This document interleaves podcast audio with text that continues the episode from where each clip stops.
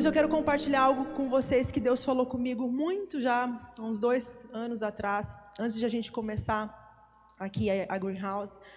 E está lá em 1 Coríntios, capítulo 1. Abra sua Bíblia. Foi uma palavra que Deus me deu antes de ir para São Paulo e que tem se confirmado a cada dia. 1 Coríntios, capítulo 1, versículo 25.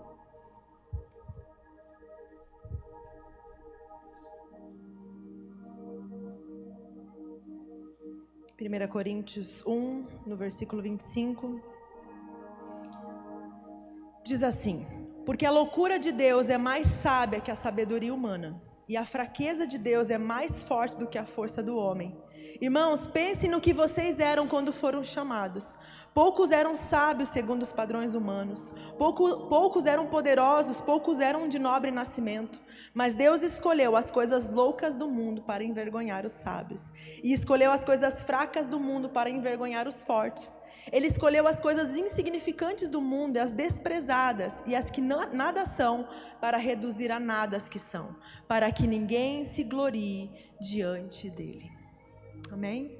Esses versos que a gente acabou de ler fala de um paradoxo. Sabe o que é um paradoxo? Paradoxo é o oposto do que alguém pensa ser verdade. Então ele trata aqui de um paradoxo, né? Nem a sabedoria humana, nem a força humana, ela impressiona Deus. Essas coisas não impressionam a Deus. O mundo se impressiona com essas coisas, mas Deus não. Mas o que então realmente chama a atenção de Deus? até o final, se vocês ficarem comigo, vocês vão entender o que, que realmente chama a atenção de Deus. Porque nenhuma dessas coisas, a gente acabou de ler, tem valor para Deus. Nos versículo 26 ali, a gente leu, fala assim: Irmãos, pense no que vocês eram quando foram chamados. Isto é, quem que vocês eram quando vocês foram chamados? Eu achei uma versão na Bíblia judaica e ela fala assim, ó, esse versículo, da seguinte maneira: Apenas olhem para si mesmos e observe aqueles a quem Deus chamou. Apenas olhem para si mesmo.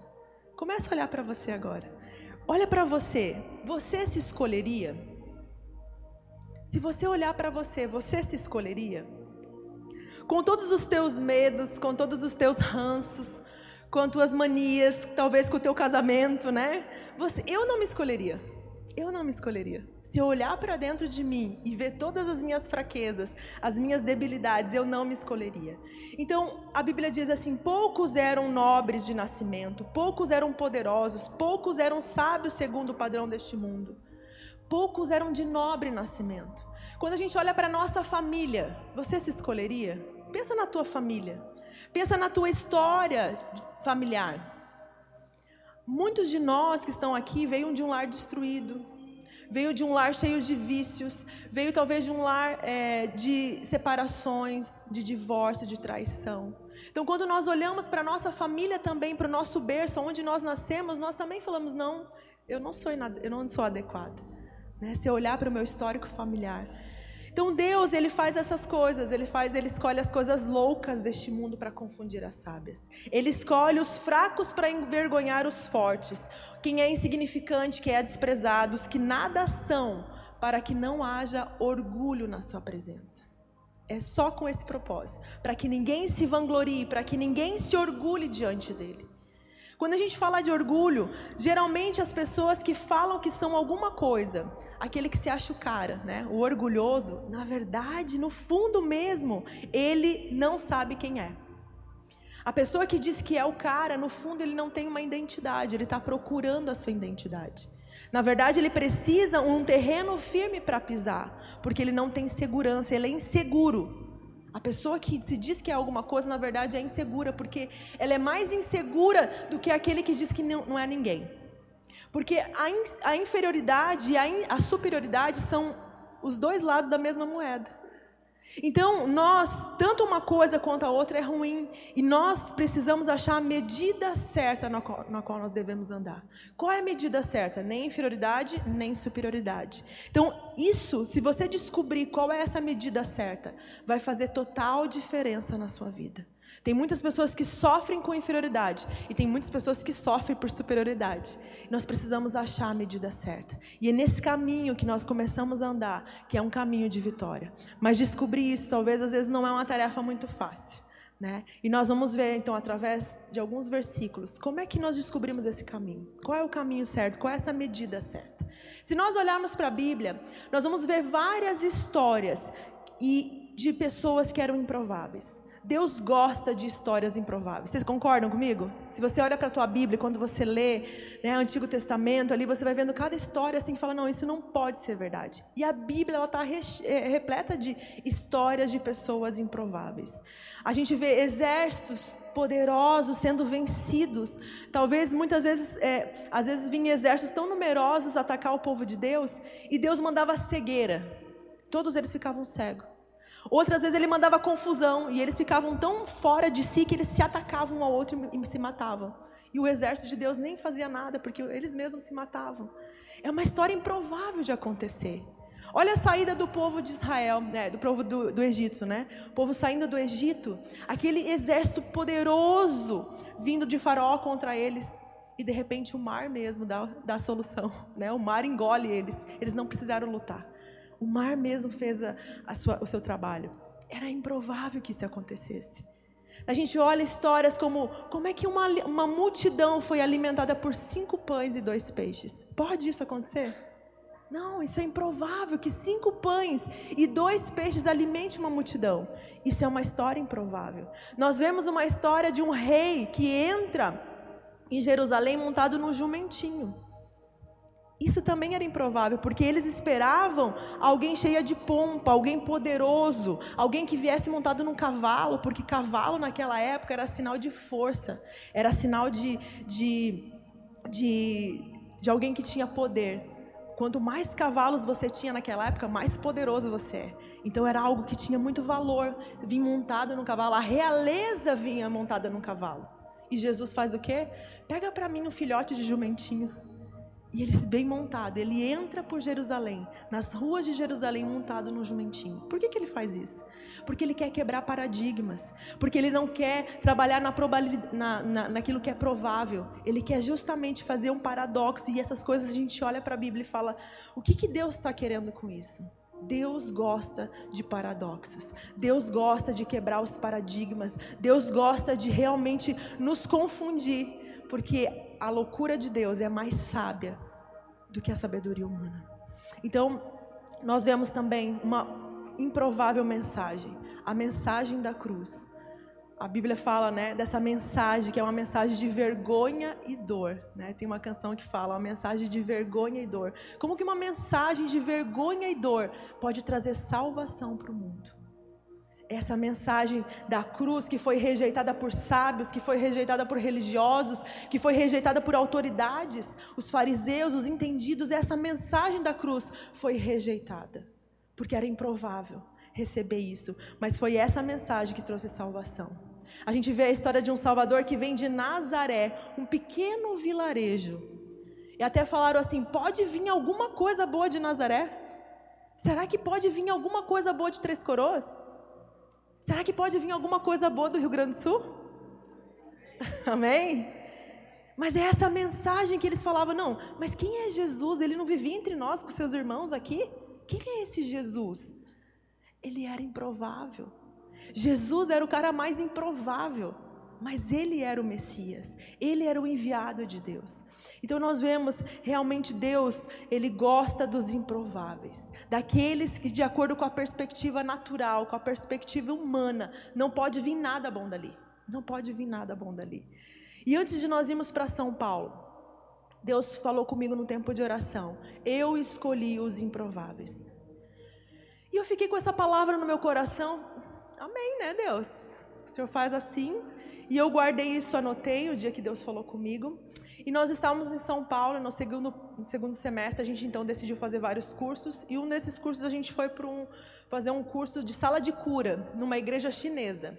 Foi uma experiência muito boa para as crianças também, aprenderam a fazer origami lá com os chinesinhos, foi bem especial. E lá no bairro Liberdade, um bairro bem né, japonês, chinês, é tudo, a decoração das ruas é bem, bem interessante assim a, a decoração. E a gente estava naquela, naquela, naquele curso, mas tinha outras pessoas que também que não eram chineses lá, tinha outros pastores de várias igrejas fazendo esse curso. E no intervalo do café, um pastor da igreja Ágape, ele veio de São Paulo, ele veio na hora do café nós estávamos ali, de repente ele parou e falou assim: Deus escolhe os improváveis. Eu olhei para ele, ele falou assim: nesse tempo, Deus vai levantar os improváveis. O quê? Eu peguei, corri, eu, eu, terminei de falar com ele assim e corri e anotei. Eu tenho até a foto do caderno onde eu anotei quando ele falou. E aquilo confirmou no meu coração que quando a gente voltasse para São Paulo, de voltasse de São Paulo, eu sabia que Deus ia levantar os improváveis. E aqui estamos nós. Nós somos improváveis. Eu e o Michel somos improváveis. Vocês são improváveis. Aquilo que o mundo tinha expectativa e esperava, talvez não aconteceu, mas nós estamos aqui porque estamos dentro do plano e o propósito de Deus. Amém? Então eu creio que realmente nesse tempo Deus vai levantar os improváveis. Se você se sente assim, inadequado como eu, se você sente assim, ai, Deus, levanta outra pessoa. Então você tá, faz parte desse time, daqueles que Deus vai levantar nesse tempo. Amém? Porque geralmente quando nós temos uma fraqueza, a gente quer esconder. Não é verdade? Não é assim que a gente faz? Quando a gente tem uma fraqueza, a gente faz tudo para esconder. Nós usamos de desculpas para não fazer as coisas. Quando a gente tem uma fraqueza, a gente muitas vezes quer negar, quer se defender, né? Com medo de nós não sermos aceitos. Então, toda vez que a gente tem uma fraqueza, a nossa tendência é esconder essa fraqueza. Só que Deus, Ele tem uma perspectiva diferente da tua fraqueza. Deus olha de uma forma totalmente diferente. Lá em 2 Coríntios 12, 9, eu quero que você abra 2 Coríntios 12, 9. Você vai ver qual é a perspectiva de Deus sobre a tua fraqueza. 2 Coríntios 12, 9. É um versículo que, se você tem a oportunidade, grifa aí na tua, na tua Bíblia, marca, faz um marca-texto no teu celular. Mas é um texto que você precisa ter gravado no teu coração também. Ele diz assim: Minha graça é suficiente para você, pois o meu poder se aperfeiçoa na fraqueza. Esse é um texto poderoso. É na fraqueza que Deus aperfeiçoa o seu poder. É naquilo que é fraco, naquilo que o mundo não dá como valor. É onde Deus consegue aperfeiçoar o seu poder. Deus está esperando que nós em vez de esconder a nossa fraqueza, nós apresentemos a Ele a nossa fraqueza, para que Ele aperfeiçoe seu poder nela. Então, muitas vezes nós estamos querendo esconder aquilo que Deus quer que você entregue, aquilo que Deus quer que você entregue para Ele. Então, do contrário do que nós pensamos, Deus não é atraído pelas nossas forças. Deus não é atraído pelas tuas habilidades, pelo quanto você é bom, pelo quanto você consegue fazer. Isso não atrai a Deus. O que atrai a Deus é a nossa dependência. É isso que Deus está procurando. Pessoas que dependam dEle, que olham para si e falam: de mim não pode vir nada bom, mas eu dependo de Ti, Senhor. É de Ti que eu dependo. Então Deus ele é atraído pela nossa dependência. Isso realmente chama a atenção dos céus. Em 2 Coríntios 4, só volte um pouquinho lá, a tua, tua Bíblia ali. 2 Coríntios 4, no versículo 7, diz assim. Só vira tuas páginas ali, você já vai encontrar. 2 Coríntios 4, 7. Mas temos esse tesouro em vasos de barro para mostrar que esse poder que a tudo excede provém de Deus e não de nós. Nós temos esse tesouro em vasos de barro. Vasos de barro. Por que, que esse tesouro está em vasos de barro? Porque vasos de barro é frágil. Vasos de barro é maleável. Vaso de barro, ele se deixa ser transformado. Ele se deixa ser tocado. Um vaso de barro, a atenção não está no vaso, está no conteúdo. Porque o que torna precioso o vaso é o que está dentro dele. Por isso que Deus falou: nós carregamos esse tesouro em vasos de barro, para mostrar que esse poder que é tudo excede, provém de Deus e não de nós. Então, um vaso de barro é algo que é encontrado em qualquer lugar. É algo até assim desprezado, né? Nesses dias de chuva assim, ninguém quer barro dentro de casa, né? A gente evita o máximo, ó, limpa o pé, não vem com barro para dentro de casa, a gente evita o máximo, porque é algo desprezado. Ninguém guarda um tesouro em vaso de barro. Só o Deus dos improváveis. O Deus dos improváveis fala assim: "Eu vou colocar todo o meu poder num vaso frágil, num vaso que ninguém quer, num vaso, num vaso que é desprezado. É assim que Deus trabalha, é assim que Ele faz. Porque o vaso de barro, ele olha para si, ele reconhece: nada bom pode vir de mim, mas tudo pode vir dele. O vaso de barro, ele consegue reconhecer, ele consegue dar toda a glória para Deus. Ele consegue reconhecer que tudo vem dele. E é isso que Deus está querendo. Nós lemos lá no começo do versículo para que ninguém se glorie na presença dele. Então o vaso de barro ele não tem no que se gloriar. Ele só se gloria no Senhor. Então, se você tem alguma coisa para se gloriar, se você alcançou alguma coisa na tua vida, se você teve sucessos na tua vida, se glorie no Senhor. Dê toda a honra a Ele, dê toda a glória a Ele, dê todo o louvor a Ele, porque tudo vem dele. Seja esse vaso de barro nas mãos do Senhor. Amém? A tua família não é mais perfeita, você não tem todas as qualidades, né? E mesmo assim, Deus te chama para o seu propósito. Mesmo assim, Ele, com todas as nossas imperfeições, Ele nos amou. Um Deus que veio habitar no meio de um povo totalmente inadequado, totalmente torto, pessoas com pecados. E Deus falou assim: Eu vou habitar no meio deles, porque Ele nos amou e morreu por nós. Ele tanto nos amou por gente que se sentia inadequada. E quando eu estava orando hoje à tarde, a respeito dessa ministração. Eu pedi para Deus para que realmente Ele pudesse ministrar o coração de dele a respeito de nós, a respeito de cada um de vocês. Que Deus pudesse realmente mostrar para nós como Ele nos vê, como que o Senhor nos vê. E eu estava orando a respeito disso, e as crianças hoje foram no aniversário, e eram num sítio, e aí choveu muito, né? E de repente eles chegaram em casa todo embarrado mas sabe assim, dos pés à cabeça. Não tinha nada neles, né? eles estavam cheios de barros. E eu fiquei olhando aquilo. E eu olhei para eles e eu falei: eles são meus, são sujinhos, estão cheios de barro, né? Mas eles são meus filhos. Então, quem é pai entende esse olhar. Eles podem estar sujos, eles podem brincar, eles brincam, eles ficam todos suadinhos, a gente olha para eles com aquele olhar de amor. Né? São nossos, são meus. Esse olhar de amor, você ama eles igual.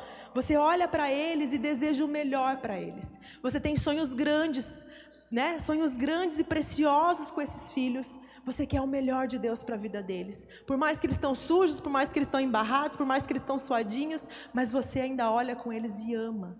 Se nós que somos pais imperfeitos conseguimos olhar com esse olhar de amor sobre os nossos filhos, quanto mais Deus, que é o Pai perfeito, consegue ver em nós o melhor.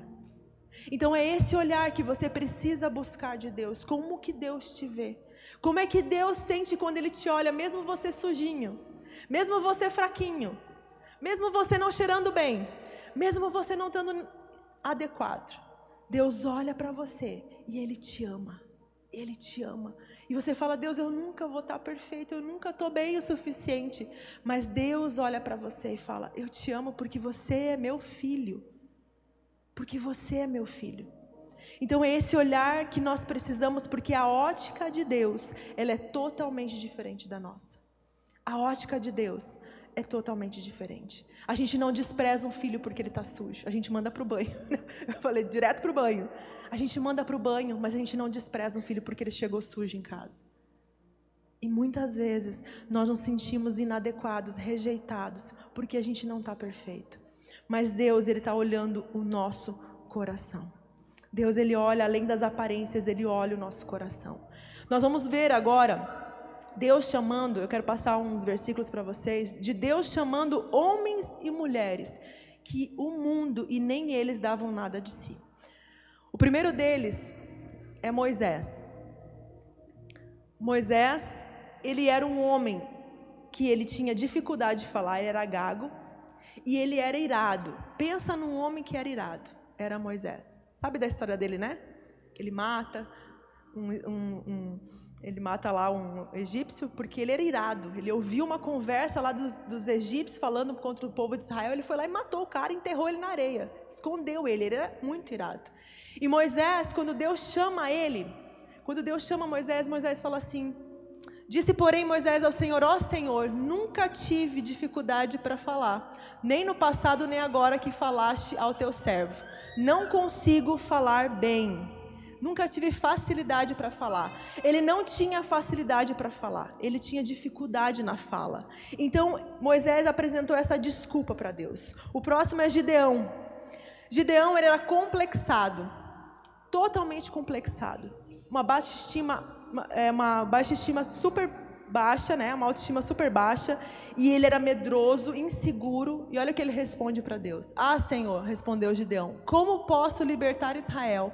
Meu clã é o menos importante de Manassés e eu sou o menor da minha família. Ele tinha um tremendo complexo de inferioridade. Ele falou assim: Quem sou eu para libertar Israel? Eu sou o menor da minha tribo, eu não tenho uma família de, de nobre nascimento, eu não nasci num berço de ouro. Quem sou eu para ir fazer alguma coisa? E a gente sabe pela história que Gideão se transformou num grande guerreiro, um poderoso guerreiro. O próximo é Esther. Ela também, uma mulher que tinha suas limitações. Em Esther 2,7 fala: Mardoqueu tinha uma prima chamada Radassa, Esther, que havia sido criada por ele, por não ter pai e nem mãe. Ela era órfã. Ela não tinha pai e mãe. E muitas vezes a gente tem desculpas da nossa família. Ah, mas eu não tive pai, eu não tive mãe. E Esther, ela precisou enfrentar os seus medos. Ela teve muito medo de se apresentar ao rei. E ela foi, se apresentou e ela salvou todo o povo judeu. Mas ela também tinha suas limitações. O próximo é Jeremias. Jeremias se achava jovem demais. Olha a resposta dele. Mas eu disse: Ah, soberano Senhor, eu não sei falar, pois ainda sou muito jovem. Mais um apresentando uma desculpa para Deus, mais um apresentando as suas impossibilidades, as suas fraquezas para Deus. Então Jeremias ele se sentia jovem demais para falar. E o outro é, é Amós. Amós responde a Deus, a Amazias: Eu não sou profeta, nem pertenço a nenhum grupo de profetas, apenas cuido do gado e faço colheita de figos silvestres. Amós era um fazendeiro. Ele era fazendeiro, ele falou assim: Eu não sou profeta. Eu não sou pastor, eu não sou um líder, eu sou um fazendeiro. E Deus falou assim: Você vai falar ao povo. Você vai abrir a boca e eu vou colocar as minhas palavras em você. Todos esses homens e essas mulheres, eles tinham limitações. Todos esses homens e essas mulheres, eles tinham fraquezas. E eles colocaram diante do Senhor: Ah, soberano Senhor, eu não sei falar. Ah, soberano, eu sou muito jovem. Ah, soberano Senhor, eu, eu sou o menor da minha, da minha tribo. Todos eles tinham alguma limitação, tinham uma fraqueza. Isso a gente está falando do Antigo Testamento. Mas vamos para o Novo Testamento, também tem homens e mulheres que eram improváveis. No, Antigo, no Novo Testamento, a gente tem um cara chamado Paulo. Paulo, pensa num cara improvável, era o tal de Paulo. O Paulo era sanguíneo, sanguíneo demais, vingativo demais. Ele matava os cristãos. Como assim? Sim, ele matava os cristãos. Ele era um assassino e Deus chamou ele. Paulo, ele é a prova viva de que não tem limites para Deus transformar uma pessoa. Não importa o seu passado, não importa as suas fraquezas, não há limite para aquilo que Deus quer fazer. Porque pensa numa pessoa improvável, era tal do Paulo, né? ele era totalmente improvável. Tanto que quando Paulo se converte, os cristãos ficam com tanto medo dele, como não traz ele para cá, não? Deixa num, num, lugar lá bem distante de nós. Todos tinham medo de Paulo, mesmo depois da conversão dele. Eles não acreditavam. Natanael teve que trazer e falou: Não, olha aqui, confia nele. Teve que ter alguém que ajudasse a, a conectar ele com os cristãos, porque ninguém conseguia acreditar em Paulo, porque ele matava os cristãos. Mas agora esse homem que antes matava porque não conhecia Jesus, agora depois de conhecer Jesus se torna um grande pregador da mensagem da cruz. E ele vai arriscando a sua vida para ele entregando totalmente a sua vida para falar da mensagem da cruz. Ele era um improvável. Depois nós temos Pedro. Pedro era um homem rude. Pedro era um homem duro ele era daquele assim, impetuoso. Ele é, tinha uma situação lá, daqui a pouco ele pegou a espada, já cortou a orelha, falou: oh, Nós vamos defender. Jesus, não, Pedro, não é por aí, não é assim que a gente vai fazer. A nossa guerra não é assim. Ele era um homem que tomava decisões precipitadas, mas Deus fez dele um fundamento, um pilar para a igreja. Pedro era um improvável. E se a gente olha para os discípulos de Jesus, eles eram todos improváveis. Se a gente for comparar os discípulos de Jesus no nosso tempo de hoje, eles eram aqueles garotos que reprovaram na faculdade, reprovaram no vestibular. Eles foram reprovados. Porque nenhum deles foram aceitos como talmidins. Ninguém chamou eles para ser talmidim. Talmidim, naquela época, quando um jovem chegava a uma certa idade, os, os os rabinos, eles pegavam, escolhiam alguns jovens para andar com eles.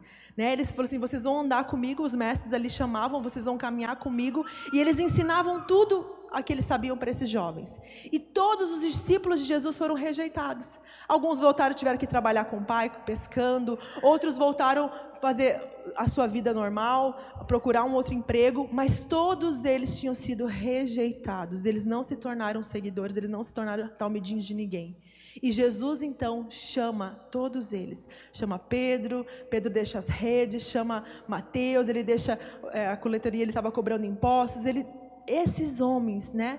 Lucas, que tinha uma, um emprego até bom, né? Era médico, ele tinha um, uma carreira promissora, ele também deixa e vem seguir Jesus, porque Jesus chama ele, isso era uma honra, ser chamado para ser um talmidim. Mas esses eram homens que também não tinham sido aceitos, eles foram rejeitados, renegados. Depois a gente olha para Judas. Quem era esse homem? Um traidor. Mas Jesus deu a oportunidade dele de mudar de vida e chamou ele para fazer parte desse grupo. Mas ele era um traidor, ganancioso, preocupado com o dinheiro. E Deus chama ele, Jesus chama ele para fazer parte do grupo dos doze. Só que ele tinha oportunidade de ser transformado nesse processo. E ele deu vazão à sua ganância. E aconteceu o que aconteceu com ele, né? A gente sabe que no final dele foi triste. Mas ele também foi chamado. Ele também teve uma oportunidade. Por mais que ele tinha um caráter todo torto, ele também foi chamado por Jesus. Até os traidores são chamados. Tomé era um incrédulo. Tomé não tinha fé. Ele falou assim: Olha, eu preciso ver para crer. Se você não me mostrar, ele andou com Jesus, ouviu todas as histórias, só que ele não tinha fé o suficiente. E ele era totalmente incrédulo, estava caminhando com Jesus e também foi chamado por ele. Então nós temos uma lista infindável de homens e mulheres que não podiam, que não eram os prováveis, mas Deus mesmo assim os chamou. Ele parece, muitas vezes, quando a gente olha para Jesus, ele faz escolhas estranhas. Você concorda? Que as escolhas de Deus é estranha. As escolhas de Deus, ele chamando pessoas que o mundo não chamariam. Ele chamando pessoas que o mundo não dá valor. Ele chamando pessoas que a gente olha e fala assim, mas quem é esse? Porque ele era o improvável. Então Jesus também chamou essas pessoas. E você? E você, qual é o teu defeito? Quais é as tuas impossibilidades? Quais são as tuas desculpas? Quais são as tuas fraquezas? O que, que a gente apresenta para o Senhor? Ah, você se acha pequeno demais. Você se acha desprezado, inadequado. Toda vez que você se sentir assim, você precisa lembrar desses homens e dessas mulheres que também se sentiram assim. Mas mesmo assim Deus os chamou. Mesmo assim Deus chamou esses homens e essas mulheres para fazer coisas grandes, coisas extraordinárias, mas eles também se sentiam inadequados. Não é só com você. Não é só você que se sente assim.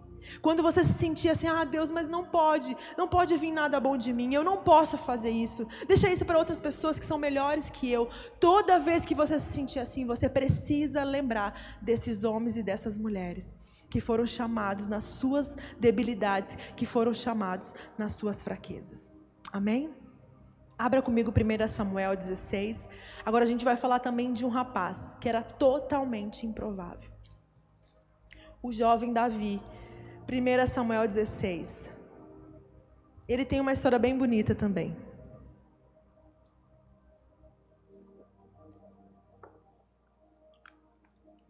Davi era o improvável o caçula, o esquecido. Ele era o caçula da sua família, o mais novo, menorzinho. E ele foi esquecido. Olha só, vamos lá em 1 Samuel 16, no versículo 6. Então, Deus escolhe um rei para Israel, depois de ter rejeitado Saul, e ele manda então Samuel e a casa de Jessé ungir esse rei. Só que Samuel não sabia quem era esse rei.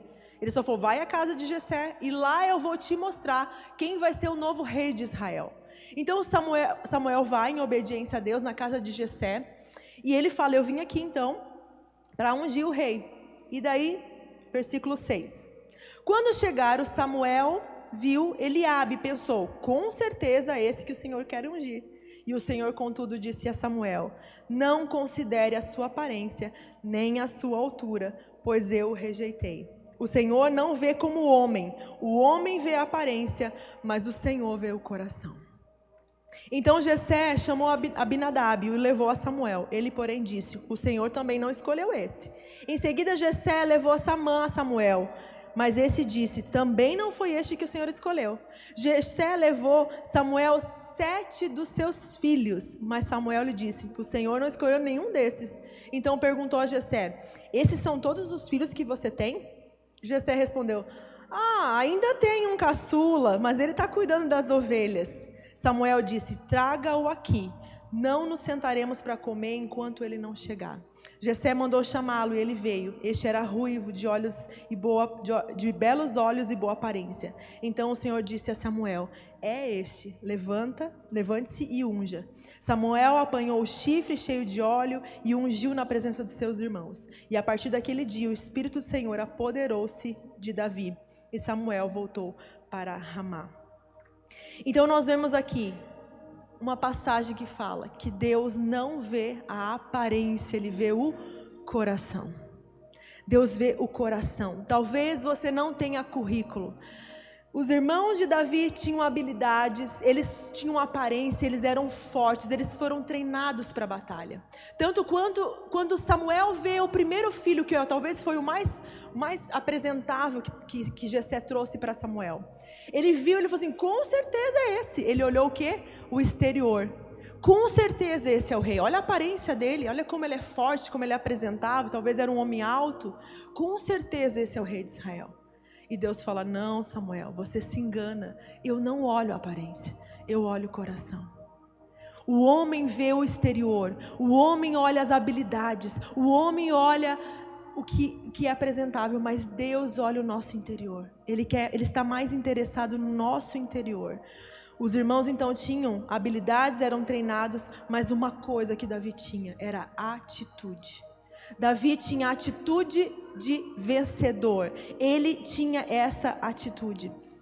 E hoje, se você olhar nas empresas, as pessoas é, hoje em dia, se você vai chegar numa empresa para procurar um emprego, eles não estão mais olhando tantos os currículos, nem quantos cursos você fez. Mas o que eles vão olhar mais e eles vão avaliar é a sua atitude. Então, eles fazem dinâmicas de grupo porque eles querem ver como é que você interage num grupo, numa dinâmica, como você se comporta diante de tarefas. Isso hoje tem pesado mais a atitude do que o currículo. Porque tem pessoas que vêm com o currículo né, totalmente cheio, completinho, de cima a baixo, capa contra capa, né, cheio de habilidades. Coloca eles numa dinâmica de, de grupo, o cara é zero. Ele não sabe se relacionar, ele não sabe liderar, ele não sabe ser submisso, ele não sabe ser motivador. Então, o currículo todo dele não tem valor, porque o que importa é a atitude. E o que Deus vê é a nossa atitude, não é o nosso currículo, não são as nossas habilidades. O que Deus está olhando, que vale mais, é a atitude. Davi, então, a gente sabe da história, esses irmãos, então, que são guerreiros, tem uma guerra acontecendo ali, uma, uma afronta de um gigante que começa a afrontar o povo de Israel. E esses irmãos dele vão todos para a batalha, estão lá na guerra contra esse filisteu, gigante, né? E Jessé fala assim: Olha, Davi, vai lá levar provisão, vai levar um pão para os seus irmãos e vem me dar a notícia se eles estão vivos, se está tudo bem com eles. E Davi então vai para o campo de batalha levar pão para os seus irmãos. Ele não tinha condições para lutar. Lá em 1 Samuel 17, fala bem assim: 1 Samuel 17, ele fala assim: e Saul respondeu: Você não tem condições de lutar com esse filisteu. Você é apenas um rapaz e ele é um guerreiro desde a mocidade. Você não tem condições de lutar. O homem olhou e falou assim: Você é muito pequenininho, você é um caçulinha, você é um menininho ainda, você não tem condições de lutar. E Davi, então, era o improvável. O mais improvável naquele campo de batalha era Davi. Os outros eram fortes, mas estavam morrendo de medo. Mas Davi tinha atitude de vencedor. Ele falou assim: Eu vou dar um jeito nesse gigante. Pode deixar que eu enfrento ele. E ele chegou para Saul e falou isso. Eu vou enfrentar esse gigante. São as pessoas que são improváveis, eles que se arriscam. E Davi falou assim: Eu vou lá enfrentar. Os soldados estavam morrendo de medo, porque os prováveis, eles não vão arriscar a vida deles, porque eles têm muito a perder. Mas os improváveis, eles arriscam tudo, porque eles não têm nada para perder. Então Davi, ele vai e fala, ele toma a frente e ele fala: "Eu vou lutar contra esse gigante". Daí Saul coloca a armadura nele, coloca capacete, faz, né, coloca toda a sua armadura, tira a sua armadura de guerreiro e coloca em Davi. E Davi falou assim: "Eu não consigo nem andar com essa, com essa armadura". E ele tira tudo aquilo, porque aquilo era o currículo de Saul, não era o currículo dele. Aquilo não era a habilidade dele. Sabe qual era a habilidade de Davi? Uma funda e uma pedra. E ele fala, ele rejeita toda aquela aquela habilidade de Saul, aquelas armas, aqueles armamentos, aquela aquela armadura, e ele vai e pega a sua funda e a sua pedra. E o inacreditável, o improvável acontece. Ele derrota o gigante. Ele consegue derrotar o gigante. Sabe por quê? Porque essa não era a primeira batalha de Davi. Essa não era a primeira. Ele tinha matado o leão e o urso. Os improváveis, eles lutam guerras que ninguém vê. Mas são essas guerras que ninguém vê que estão te habilitando para a tua missão. São essas guerras que você luta no teu dia a dia que estão habilitando você. Pense nas tuas guerras que você enfrenta, crises que você enfrenta, talvez no casamento, crise interior, crise de que, que eu tenho decisões que você precisa tomar. As lutas talvez que você enfrenta com enfermidades, com, com situações que você enfrenta na tua família, na no teu trabalho. Essas guerras que ninguém está vendo você lutar, são as que estão te habilitando para a tua grande missão. São essas coisas que Deus está trabalhando para te levar a fazer coisas grandes. Não sei se você reparou quando você entrou ali na greenhouse, tem um quadro no chão e está escrito assim. Eu achei bem interessante que justamente hoje está escrito assim: dificuldades preparam pessoas comum, comuns para destinos extraordinários. Quem leu essa frase ali na entrada? Olha só, dificuldades preparam pessoas comuns como eu e você para destinos extraordinários. As tuas batalhas estão te preparando para um destino extraordinário. Davi, ele só conseguiu vencer o gigante. Ele foi e cumpriu a sua missão porque ele tinha enfrentado as suas pequenas guerras que ninguém viu, porque ele estava no campo, ninguém viu ele matando o leão e o urso. Mas aquilo foi gerando dentro dele uma confiança. A vitória de Davi estava na confiança. Essas guerras que você luta estão gerando dentro de você confiança, para quando você tiver que enfrentar algo grande, você vai conseguir vencer. Porque essas pequenas coisas estão criando, criando em você um caráter forte, um caráter reto. Então, Davi, ele, é, ele venceu porque ele tinha confiança. Ele falou assim: O Senhor que me livrou das garras do leão e das garras do urso, me livrará das mãos dos filisteus.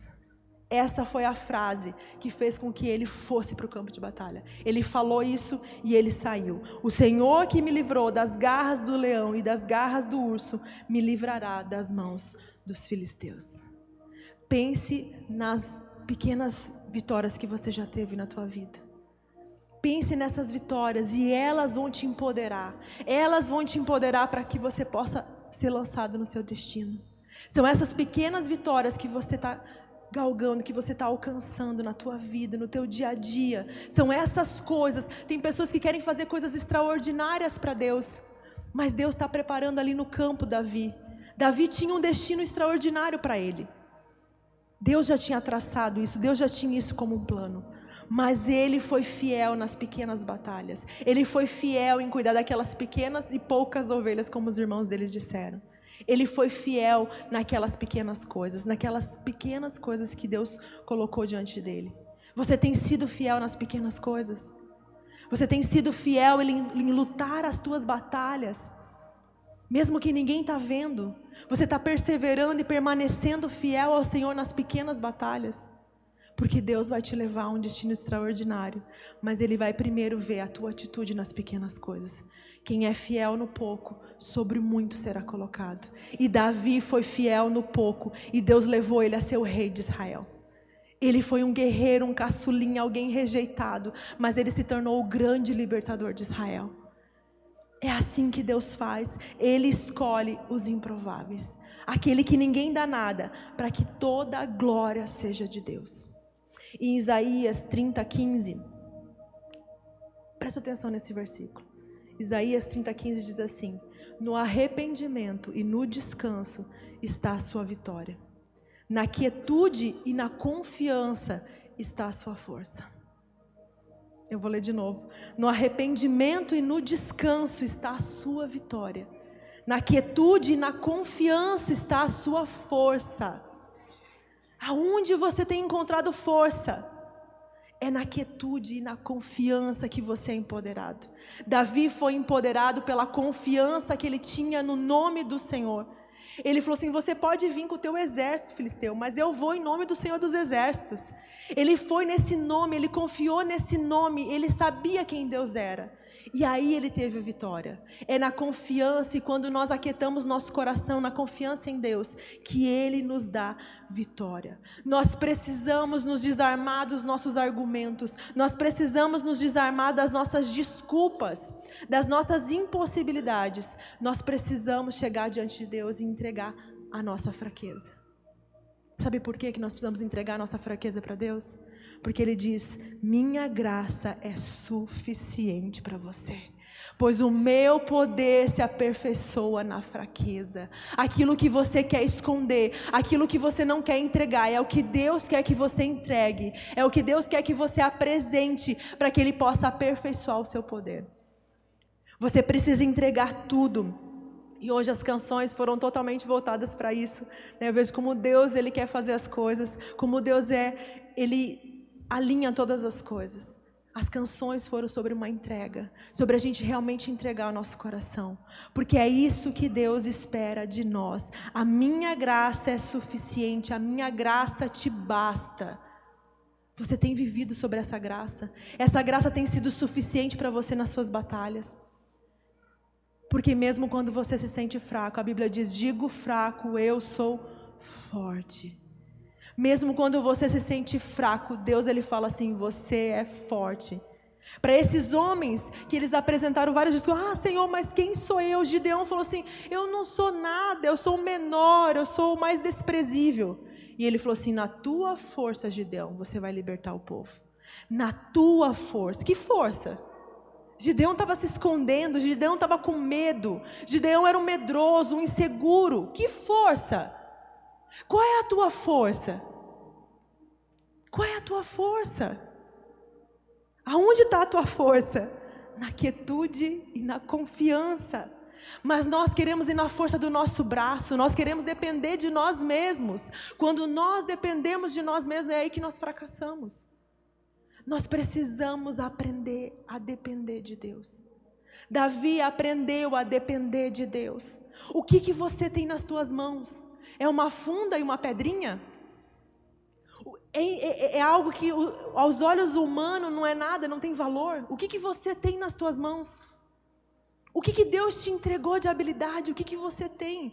Ah, não, é muito pequeno, não, eu não vou entregar, não quero nem mostrar, eu tenho vergonha de falar o que eu tenho. Apresente para o Senhor. É só uma funda? É só uma pedra? É com isso que Deus vai te dar vitória. É com isso que Deus vai te fazer vitorioso. Mas nós precisamos aprender a reconhecer a nossa dependência. Fala assim comigo, dependência. Quem estava na noite de adoração sabe do que eu estou falando. Deus falou comigo numa madrugada. Eu pedi uma palavra a Deus sobre a nossa igreja.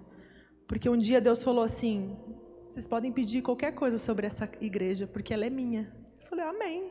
Então, Deus, eu quero uma palavra sobre a nossa casa. Eu quero uma palavra sobre a nossa igreja. E Deus falou comigo: dependência. Quanto mais dependentes, quanto mais dependentes nós somos do Senhor, mais longe nós vamos. Quando nós começamos a entender que o nosso lugar é aqui embaixo, Deus vai nos levar bem alto. Mas nós precisamos entender a nossa dependência. Nós precisamos reconhecer, porque a dependência é o que chama a atenção de Deus. Não são suas habilidades, não são os teus currículos, não são, não é nada que você possa apresentar, não é a tua sabedoria, não é os teus estudos, não é nada que você possa apresentar para Deus que vai chamar a atenção dos céus. Mas se tem uma coisa que Deus não rejeita, é um coração quebrantado, um coração contrito. Se tem uma coisa que Deus não rejeita é quando alguém chega diante dele e reconhece: Deus, eu só dependo de ti. Deus, eu só dependo de ti. Não a mim, não a nós, ao nome dele. Se nós, como igreja, aprendemos, entendemos isso, que Deus está nos chamando para dependência. Deus falou: Eu vou levantar os improváveis.